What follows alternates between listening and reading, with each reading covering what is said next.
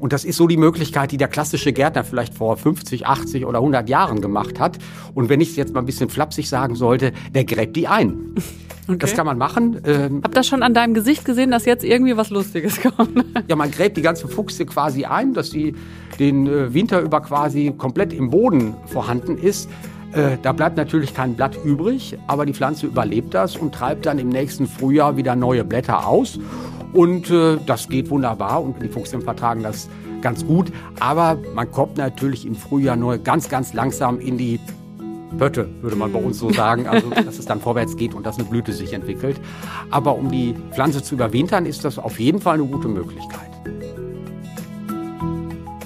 Hallo in die Runde, schön, dass ihr wieder dabei seid bei Dein Fleckchen Grün. Der Experte hier im Podcast ist wie immer Werner Peitzmann, gelernter Gärtner und studierter Gartenbauingenieur.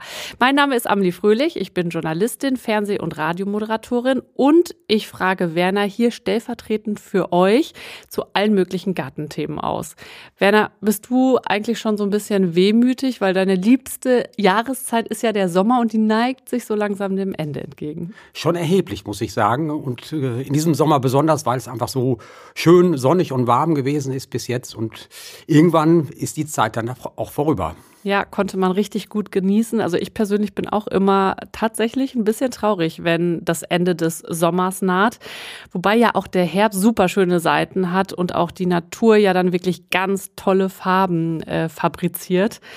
Jetzt zu dieser Jahreszeit gibt es ja ein paar Dinge, die man vor dem Winter im Garten noch äh, erledigen sollte, damit die Pflanzen auch gut durchkommen. Werner, wie wär's, wenn wir alle gemeinsam mal so einen gedanklichen Rundgang durch den Garten machen? Haben wir ja schon mal gemacht zu einer anderen Jahreszeit. Und du sagst uns, welche Aufgaben noch so anstehen. Das sollten wir so tun und ich glaube, das ist auch sehr sinnvoll, weil es einfach sehr unterschiedlich ist, das, was an Arbeiten dann zu erledigen ist. Genau, wir gehen das jetzt mal Schritt für Schritt durch. Wenn ich mich richtig erinnere, dann haben wir ja bei unserem letzten Rundgang im Sommer mit dem Gewächshaus angefangen. Machen wir jetzt auch, oder? Denke ich, ist eine ganz gute Möglichkeit, weil im Grunde das Gewächshaus auch der Bereich ist, wo im Grunde ein kleiner Widerspruch, auch am ehesten diese Saison zu Ende ist. Das Gewächshaus ist in aller Regel ja nicht geheizt und so die wärmebedürftigen Pflanzen, die wir da haben, Tomaten oder Gurken oder andere Fruchtgemüsearten, Paprika, Auberginen, die werden irgendwann Mitte, Ende Oktober dann auch wirklich äh, ihren Geist aufgeben. Und was dann einfach wichtig wäre, alles das, was an alten Pflanzenteilen vorhanden ist, dass man das wirklich sehr sorgfältig entfernt, wirklich ganz aus dem Gewächshaus herausräumt, weil eben in diesen alten Pflanzenteilen, gammeligen einschlägigen Pflanzenteilen Krankheiten und Schädlinge prima überwintern können, überdauern können, einfach um dafür Sorge zu tragen, dass es im nächsten Jahr dann wieder gut weitergeht, wäre das also sehr wichtig, dafür ein Höchstmaß an Sauberkeit zu sorgen. Hm, also das alles raus aus dem Gewächshaus. Kann ich denn dann da andere Pflanzen reinstellen? Das kann man natürlich machen. Und äh, wenn das Gewächshaus groß genug ist, beziehungsweise dass man da auch einen guten Boden hat, kann man auf jeden Fall noch äh, Feldsalat beispielsweise aussehen. Man kann auch Endivien pflanzen, Winterspinat aussehen.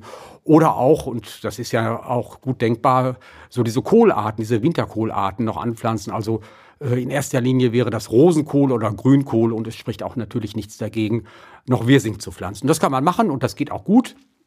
Geht auf jeden Fall auch noch ein bisschen besser, als wenn man das im Freiland versuchen würde. Ja, da geht doch noch einiges, hört sich ganz gut an. Ähm, ich spinne das mal weiter. Kann ich denn das Gewächshaus eigentlich auch, wenn wir jetzt noch weiter denken, zum Überwintern von, ich sag mal, Kübelpflanzen nutzen, also zum Beispiel von einer Kübelrose? Das geht auch gut.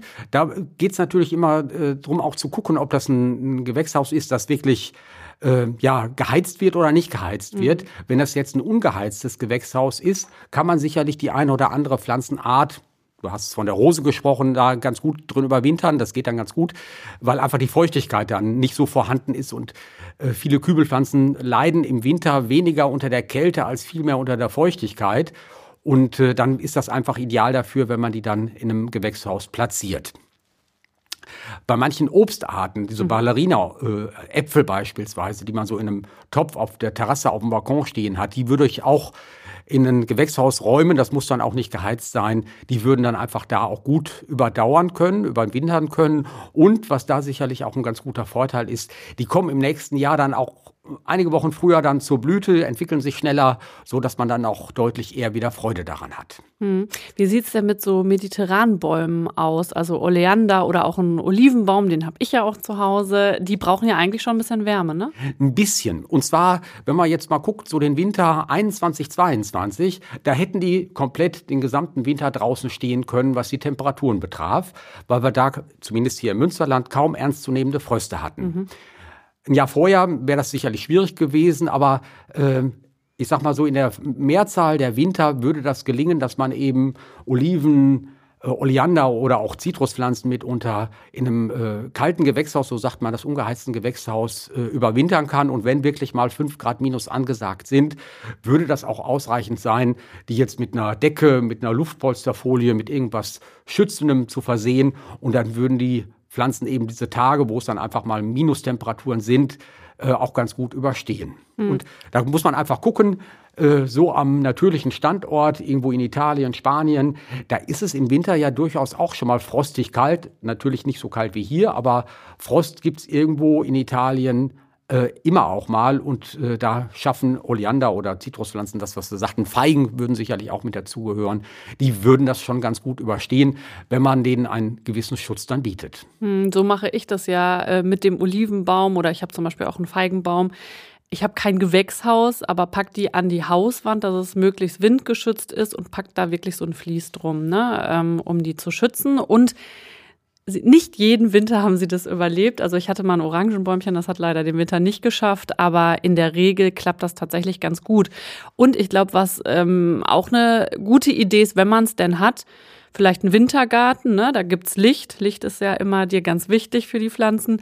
Ähm, oder ein Treppenhaus oder so. Aber klar, hat natürlich nicht jeder alles vorhanden. Da muss man so ein bisschen gucken. Ja, aber genau das ist der Punkt mit dem Licht. Und da ist so ein Gewächshaus natürlich unschlagbar. Und du hast es ja. angesprochen. Ich sage das ja immer gerne und das ist auch, glaube ich, von der Sache ja durchaus richtig. Licht ist durch nichts anderes zu ersetzen. Und gerade in den Wintermonaten haben wir ohnehin sehr kurze Tage. Wir kennen das ja, dann ist es irgendwie um halb neun morgens erst hell und nachmittags um halb fünf auch schon wieder dunkel. Es ist ohnehin sehr wenig Licht vorhanden.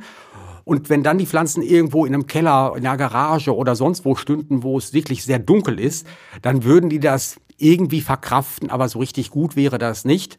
Und dann ist so ein kleines Gewächshaus immer der deutlich bessere Standort, gar keine Frage. Aber man muss natürlich gucken, was wir ja auch schon gesagt haben, dass es natürlich dann wichtig ist, wenn wirklich mal Fröste drohen, die Pflanzen dann zu schützen. Und das habe ich privat auch so schon mal gemacht. Ich habe die lange draußen im, im Gewächshaus dann stehen gehabt und dann war wirklich äh, eine Frostperiode gemeldet. Dann habe ich mir die Mühe gemacht, die Pflanzen dann für die Frostperiode eben zu retten. Hatte ich dann bei uns so in so eine alte Waschküche gestellt, wo mhm. es dann gerade frostfrei ist. Die haben dann zehn Tage da gestanden und dann habe ich sie wieder zurückgeräumt. War einmal viel Arbeit, aber den Pflanzen hat es gut getan, dass sie einfach möglichst viel Licht in den Wintermonaten abbekommen haben. Und im nächsten Frühjahr und Sommer freut man sich dann umso mehr. Ne? Das ist immer so traurig, wenn man dann registriert, dass die ein oder andere Pflanze es halt eben nicht überlebt hat. Das ist wohl wahr und äh, wie gesagt, ein bisschen Arbeit macht es dann, aber äh, die, ja, die Freude an den Pflanzen ist natürlich dann schon vorhanden, völlig klar. Mm, absolut. Lass uns mal über das Thema Stauden sprechen. Gibt es denn auch Stauden, die ich ins Gewächshaus packen könnte? Äh, das geht auch. Dieser Agapanthus, kennst du ja bestimmt, das ist ja mhm. so diese, so eine violette, blaue Blüte, so, so Kugeln mhm. sind das ja äh, so ganz schön. Die kann man in einem Gewächshaus äh, ganz gut überwintern, eben auch, wenn es nicht so geheizt wird. Und auch Fuchsien. Äh, Fuchsien sind nicht so wahnsinnig wärmebedürftig. Kälte mögen sie zwar längst auch nicht, aber da auch das ginge äh, dass man die eben in diesem Gewächshaus überwintert. Und bei Fuchsien gibt es auch noch eine ganz andere Möglichkeit, an Welche? die man vielleicht gar nicht so denken würde. Und das ist so die Möglichkeit, die der klassische Gärtner vielleicht vor 50, 80 oder 100 Jahren gemacht hat. Und wenn ich es jetzt mal ein bisschen flapsig sagen sollte, der gräbt die ein. Okay. Das kann man machen. Ähm, Hab das schon an deinem Gesicht gesehen, dass jetzt irgendwie was Lustiges kommt. ja, man gräbt die ganzen Fuchse quasi ein, dass sie den äh, Winter über quasi komplett im Boden vorhanden ist. Äh, da bleibt natürlich kein Blatt übrig, aber die Pflanze überlebt das und treibt dann im nächsten Frühjahr wieder neue Blätter aus. Und äh, das geht wunderbar und die Fuchsien vertragen, die Fuchsien vertragen das ganz gut. Aber man kommt natürlich im Frühjahr nur ganz, ganz langsam in die Pötte, würde man bei uns so sagen. Also, dass es dann vorwärts geht und dass eine Blüte sich entwickelt. Aber um die Pflanze zu überwintern, ist das auf jeden Fall eine gute Möglichkeit. Äh, wo wir jetzt gerade schon bei den Stauden sind, äh, wir könnten ja mal direkt weiter zum Staudenbeet, also zu den Stauden, die während des Winters auch im Beet bleiben. Denn da muss ja bestimmt auch was gemacht werden, oder? Ja, äh, und zwar, ja, das ist, glaube ich, ein bisschen wieder diese deutsche Mentalität. Wir hatten ja auch schon mal darüber gesprochen, dass das irgendwie im Herbst alles ganz, ganz super sauber sein muss. Ja. Und äh, dann würde ich eigentlich eher raten, genau das Gegenteil zu tun. Mhm. Und zwar Stauden zurückzuschneiden. Ähm, das macht im Grunde nur, nur Sinn, wenn ich sehe, dass das gammelige äh, Triebe sind, die Blüten völlig faul geworden sind durch den Regen.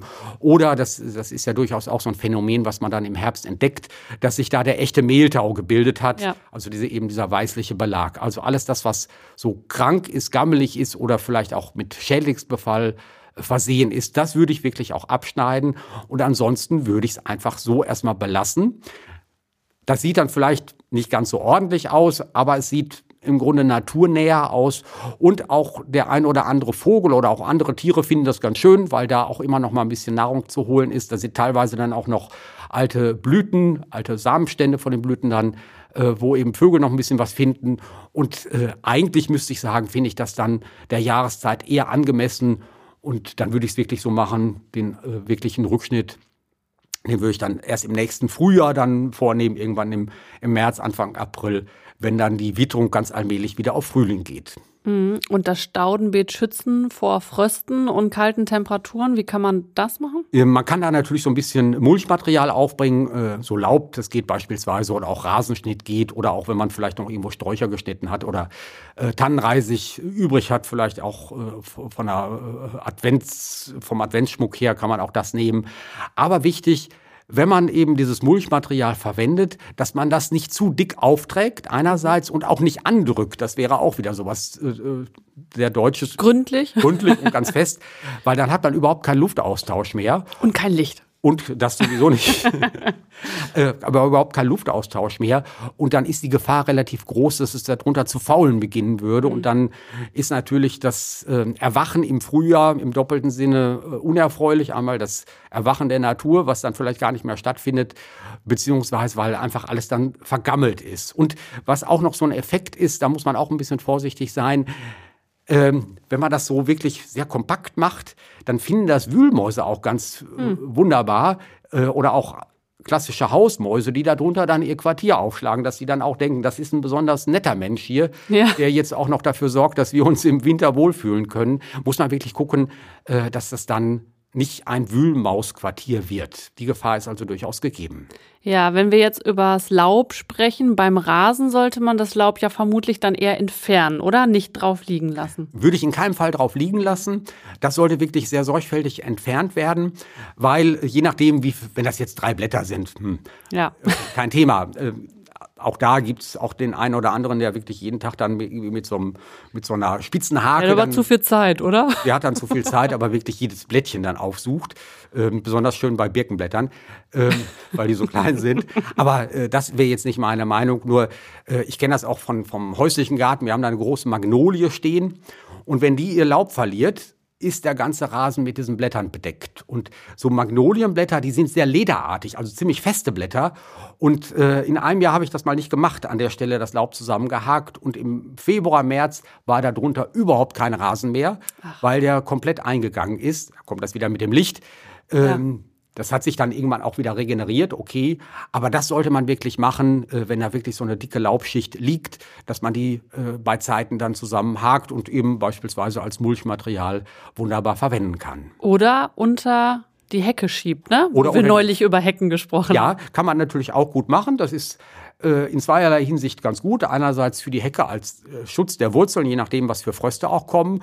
Und es ist organisches Material, was natürlich dann im Laufe des nächsten Jahres dann auch umgebaut wird. Es ist ein organischer Dünger. Da steckt jetzt nicht wahnsinnig viel an Nährstoffen drin, aber ein bisschen schon. Und es sorgt auch dafür, äh, dass der Boden sich verbessert, dass die Bodenqualität besser wird, weil einfach die Bodenorganismen große Freude haben, eben diese Blätter dann zersetzen zu können. Und insgesamt äh, tut dem Boden das auf jeden Fall gut, wenn man da so die Blätter dann an der Stelle dann auch belässt oder irgendwie unter Sträucher, unter Hecken schiebt. Und der Frage. ein oder andere Igel, der freut sich auch.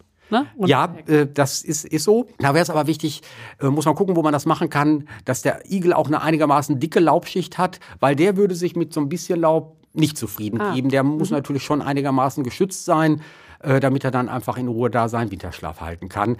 Da wäre eher so ein Reisighaufen prima.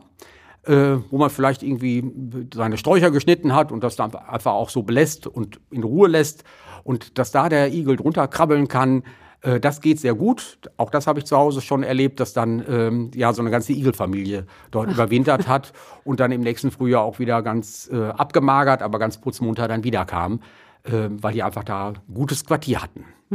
Muss ich denn sonst noch was beachten, bevor, bevor es für den Rasen in den Winterschlaf geht? Also Stichwort Mähen zum Beispiel? Mähen, ja.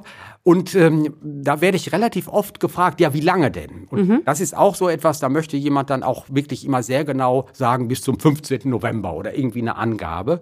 Und das kann man gar nicht. Das kann man gar nicht. Das kann mal sein, dass am 2. November der letzte Rasenschnitt gelaufen ist. Und es kann auch mal sein, und das hatten wir ja, äh, ich glaube 2015, wo wir einen ganz, ganz warmen Herbst hatten. Und da haben ganz viele Rasenbesitzer um Weihnachten rum noch ihren Rasen geschnitten. Äh, weil einfach das Wetter wirklich ganz milde war. Der Rasen ist immer noch gewachsen. Interessantes Bild, so Weihnachten, ne? irgendwie überall Weihnachtsschmuck und wir laufen mit dem Rasenmäher über den Rasen. Ja, da gab es seinerzeit so einen Spruch, wie lange man denn an Heiligabend den Rasen schneiden dürfte. Und die Antwort war dann, bis der Erste den Grill anmacht. Weil einfach so mildes Wetter gewesen Ich war mal äh, über oder in der Vorweihnachtszeit in Australien. Die verbinden mit äh, Heiligabend und Weihnachten und so Grillen, strahlender Sonnenschein, weil die ja quasi die Jahreszeiten umgedreht haben. Genau. Ähm, und das ist für uns dann total das seltsame Gefühl, weil wir natürlich eher Kälte mit ähm, Heiligabend und Weihnachten verbinden. Aber jetzt schweifen wir etwas ab. Och, das ist ja jetzt auch mal ganz schön.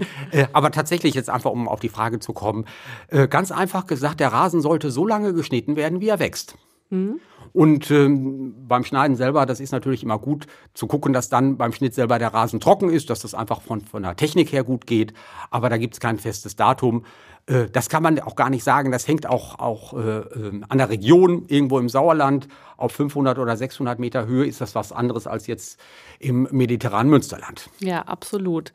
Düngen im Winter auch oder eher nicht? Ja, auch im Winter. Okay. Und zwar ähm, ja mit einem speziellen Herbstrasendünger und äh, das kann ein mineralischer Herbstrasendünger sein, das kann aber auch ein organischer äh, Herbstrasendünger sein, beispielsweise der Compo Bio Herbstrasendünger, äh, der eben organisch ist. Und da wäre es wichtig, den irgendwann ab Ende August bis Oktober in etwa auszubringen, damit dieser Dünger, der relativ viel Kalium enthält, dann auch den Rasenpflanzen ähm, ja zur Verfügung gestellt wird. Und Kalium in diesem Dünger sorgt dafür, dass die Zellwände der Pflanzen dicker werden. Das kann man sich richtig mechanisch auch vorstellen, dass dann einfach dickere Wände vorhanden sind und dass dann der Frost deutlich eher und besser vertragen wird, als wenn man das nicht macht. Und ein zweiter Effekt kommt bei so einer Herbstdüngung auch äh, ins Spiel, und zwar das Frühjahr. Jetzt äh, äh, 2022 wäre da auch ein gutes Beispiel für gewesen. Wir hatten ein relativ zeitiges Frühjahr, heißt also im März war es schon recht sonnig und auch einigermaßen warm. Dann steckt aber schon der Dünger noch im Boden drin von der Herbstdüngung und der Stickstoff, der vorhanden ist, der kann dann auch schon seine Wirkung entfalten. Und das kann man auch so Rasenflächen dann ansehen, wo eben dieser Herbstdünger äh, vorher gegeben worden ist, dass der im Frühjahr deutlich schneller grün wird, zu wachsen beginnt. Er schießt jetzt nicht, aber schon Wachstum zeigt, weil die Nährstoffe einfach schon da sind und die Rasenpflanzen das Ganze dann aufnehmen können. Und wir hatten ja schon mal eine Rasenfolge und ich meine mich zu erinnern, dass es doch im Winter auch genau der richtige Zeitpunkt ist, um den Rasen zu kalken, ne? dem Kalk zu geben. Auch das, weil das einfach eine gute Jahreszeit dafür ist. Man hat relativ viele äh, Niederschläge. Normalerweise ist, ein Winterjahr hier so im, im deutschen Umland relativ regenreich. Äh, der Kalk kann wirklich dann in Ruhe sich auflösen, kann in den Boden eindringen und eben den pH-Wert, also den Säuregrad äh, des Bodens dann verbessern. Und da hat man dann eben kein, äh, keine Probleme damit, dass irgendwie parallel noch eine Düngung gegeben wird. Ähm, dann kann einfach in, ganz in Ruhe dieser Kalk einwirken. Mhm. Wen das interessiert, das war unsere Folge Rasenpflege im Frühjahr. Kann man natürlich nochmal alles nachhören, ähm, was gut ist für den Rasen und wann. Wir verlinken euch auch nochmal ausführlich einen Text zum Thema Kalken in den Show Notes, also schaut da unbedingt rein. Und Werner, ich würde sagen, wir gehen jetzt mal weiter zu den Bäumen, die im Garten stehen, weil ich vermute, bei denen müssen wir auch das ein oder andere beachten. Ja, insbesondere bei den Obstbäumen. Mhm. Ähm, also ob jetzt Apfel, Birne, Quitte, also diese klassischen Kernobstarten oder Steinobst, das wäre ja Kirsche, äh, Pflaume, vielleicht hat man ja auch einen Pfirsich oder eine Aprikose. Da sollte man eine Sache auf jeden Fall machen. Und zwar, wenn irgendwie Früchte noch im Baum hängen, weil die nicht gepflückt worden sind, weil man sie vielleicht übersehen hat, was auch immer, dann wäre es wichtig, diese alten Früchte abzupflücken. Man spricht dann von sogenannten Fruchtmumien. Das sieht man in diesen Früchten auch an. Die werden dann irgendwie faulig, werden aber irgendwie auch so unschön und sind, wenn man sie am Baum beließe, ja, äh, ein ideales Quartier für Krankheitserreger, dass im nächsten äh, Frühjahr, im nächsten Sommer irgendwelche Infektionen mit Pilzen, mit Bakterien direkt wieder auftreten könnten. Eine fiese Arbeit, gar keine Frage, sollte man auf jeden Fall äh, Handschuhe anziehen, weil es einfach eine unschöne Geschichte ist. Aber es wäre wirklich sehr wichtig, diese Fruchtmumien aus den Bäumen zu pflücken. Hm, ich habe ja nur so ein kleines Pfirsichbäumchen. Da habe ich natürlich, ich denke regelmäßig an dich, schon alle Früchte, die waren super überreif, alles schön abgepflückt. Muss man auch wirklich machen, auch wenn man sie jetzt nicht verarbeiten möchte, aber ähm, abpflücken, das wäre wichtig. Und wenn man jetzt vielleicht nochmal einen Rückgriff nimmt auf den Sommer, äh, bei diesen überreifen Früchten werden sich ansonsten auch wieder ja so schwarz-gelbe äh, Tierchen einstellen. Äh, in, diesem Jahr besonders intensiv. Es gibt also sehr, sehr viele Wespen in diesem Jahr. Und äh, einfach um das auch zu vermeiden, im Sommer, aber eben auch im Winter, äh, dass dann eben diese Fruchtmumien aus den Bäumen gepflückt werden. Werner, in der Vorrecherche, ich bereite mich ja immer ordentlich hier auf den Podcast vor, da ist auch der Name Frostspanner bei mir aufgeploppt. Kannst du mal erklären, was es mit dem Frostspanner auf sich hat? Ja, der Frostspanner, das ist schon ein gefürchteter Schädling, der in Obstgehölzen erheblich ja, Schaden verursachen kann. Der frisst an den Blättern, an den Trieben, äh, auch an den Früchten. Und ähm, wenn man den Frostspanner bekämpfen möchte, da macht es durchaus Sinn, sich auch den Lebenszyklus dieses Tieres anzugucken.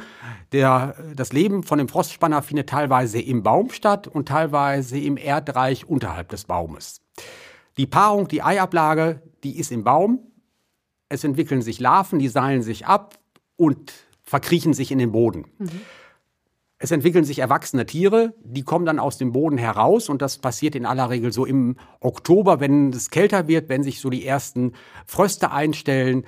Dann ist es so, dass dann die erwachsenen Tiere ja aus dem Boden herauskommen. Da ist es so, die männlichen Tiere können fliegen. Da hat man Schwierigkeiten, die gezielt zu bekämpfen. Aber bei den weiblichen Tieren ist es so, die können nicht fliegen und möchten dann gerne am Baumstamm wieder hochkrabbeln. Mhm. Um das zu verhindern, hat man die gute Möglichkeit, mit so einem Raupenleimring, den man so rund um den Baum legt, eben diese hinaufkriechenden ähm, Frostspannerweibchen abzufangen. Die bleiben dann auf diesem Leim kleben. Und es kommt dann eben dazu, dass eben keine Paarung mehr im Baum stattfinden kann, weil die Weibchen fehlen. Und äh, die sind alle festgeklebt. Im Laufe des Winters würde man dann diesen Raupenleimring entfernen. Das sieht natürlich nicht schön aus. Aber effektiv. Aber sehr effektiv, äh, auch sehr, sehr kostengünstig, mit wenig Arbeit. Einfach um dann äh, das hinzukriegen, dass im nächsten Jahr der Schaden an, an der Fraßschaden im Baum deutlich geringer ausfällt. Hm. Muss man die Bäume denn auch irgendwie vor Frösten schützen oder halten die eisige Winter problemlos aus? Ähm, meistens halten die das aus. Ähm, was sicherlich ganz gut ist, ähm, wenn man so auf der, auf der Südseite der Bäume, man kann es aber auch ringsrum machen, weiße Farbe aufträgt auf den Baumstamm. Mhm. Und diese weiße Farbe hat natürlich so einen reflektierenden Effekt. Und das ist, sag ich mal so, in erster Linie wichtig, wenn so der Winter in den letzten Zügen liegt. Also so Februar, Anfang März. Dann haben wir das ja manchmal, dass dann wirklich auch nochmal sehr frostiges Wetter ist.